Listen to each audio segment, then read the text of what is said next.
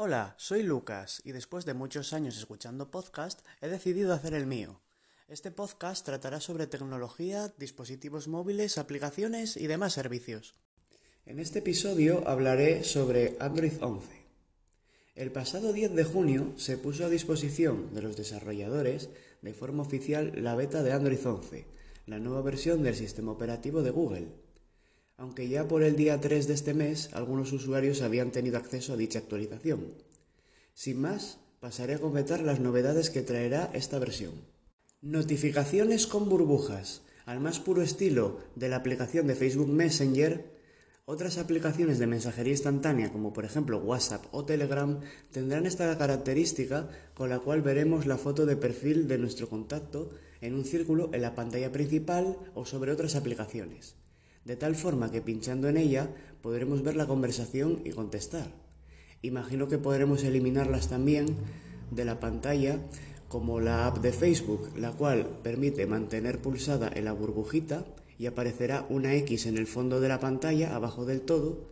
Así la arrastraremos hasta esta X y desaparecerá esa conversación, no de la propia aplicación, pero sino de estar en pantalla. Esta funcionalidad, por supuesto, que es opcional, puede activarse y desactivarse.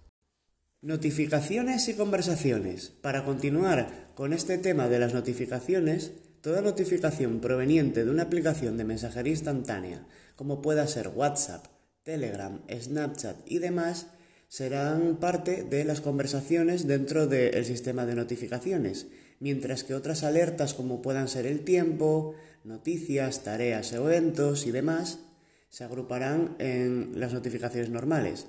En definitiva, Toda notificación que no suponga una conversación como en un contacto aparecerá en las notificaciones convencionales. De esta forma habrá dos apartados. Incluso podremos resaltar conversaciones importantes o que se nos notifique de estas en el modo no molestar, de las que nosotros seleccionemos, vaya, según el contacto. Eh, por ejemplo, que fulanito queremos que aunque estemos en modo no molestar nos notifique porque es el jefe o lo que sea. Pues ala, sin más, se nos notificará únicamente de este contacto. Reproductor multimedia en ajustes rápidos.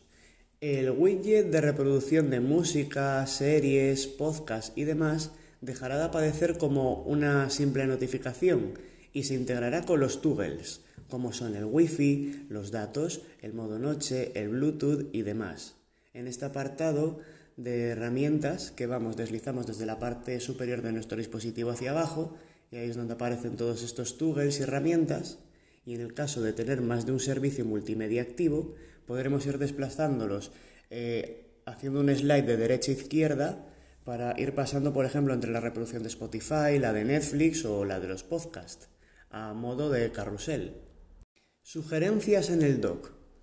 Esta opción activa sustituirá las aplicaciones que tengamos en nuestro dock, o sea, en la pantalla principal del teléfono, el escritorio, en la parte de abajo del todo, por apps que más utilice el usuario. El teléfono tiene una IA, la cual, pues bueno, según la hora del día y el uso que demos de diferentes aplicaciones, eh, sabrá cuáles colocar y cuáles no en este apartado. Eh, y por supuesto que esto también es opcional. Podremos tener nuestro dock normal o que el propio teléfono nos lo gestione con las aplicaciones que cree convenientes según la hora y según el usuario. Menú de apagado personalizado. En este ya no solo se mostrará el botón de apagado, de reinicio, de captura de pantalla y los datos sanitarios, sino que ahora mostrará los dispositivos de domótica que tengamos configurados, por ejemplo, una rumba, y poder controlarlos desde aquí mismo, además de que también aparecerán todas las tarjetas de crédito que tengamos enlazadas en nuestra cuenta de Android Pay, tarjetas de embarque, billetes y demás. Grabación de pantalla, una opción que si bien muchos fabricantes integran en sus capas de personalización desde hace un montón de tiempo, de tal forma que incluso con Android 9 había terminales que ya la tenían o incluso antes, pero ahora llega de una forma nativa a Android que la verdad viene muy bien tenerlo ya integrado en el propio sistema y que si no tienes la capa de personalización tengas que andar buscando aplicaciones en la App Store. También vendrán nuevos iconos y hay tres nuevas formas, los cuales han llamado buque, que parece un huevo, rectificado cónico y guijarro. Ha habido, por otra parte, mejoras en el teclado productivo de Google. perdón, productivo no, predictivo. El famoso Gboard, el cual se vuelve más productivo, ahora sí, dando sugerencias en función del contexto. Luego, algunas de otras mejoras menores, como han sido las direcciones MAC aleatorias mejoradas. Al activar esta opción, la dirección MAC del dispositivo cambiará cada vez que se conecta a una red que tiene activa la aleatoriedad de direcciones MAC. Por otra parte, ha habido cambios en los permisos de privacidad. Las aplicaciones ya no tendrán permiso constante sobre la ubicación, sino que se verá reducido a cuando se usen o a una vez solo por uso de sesión. Vamos, una vez que abramos la aplicación, en plan, quiero que solo me busques la ubicación ahora mismo, que la he abierto. Luego ya después, nunca más. También se desactivarán los permisos de las aplicaciones que lleven un tiempo sin usarse. Y por supuesto, mayor seguridad y estabilidad en el sistema con un menor consumo de energía, como ya es habitual en todas las actualizaciones, ya sean de Android o de iOS. Vale, hablemos de compatibilidades. De momento es compatible con los Pixel, que son los smartphones de Google, como son el Pixel 2, 2XL, 3, 3XL, 3A, 3AXL, 4 y 4XL.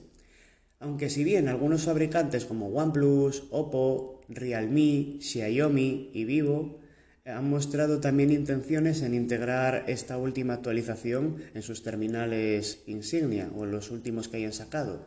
Eso sí, lo veremos mucho después ya que en principio, pues bueno, esto está en fase de pruebas y simplemente está disponible para los Pixel del propio Google, ya que el sistema operativo es suyo.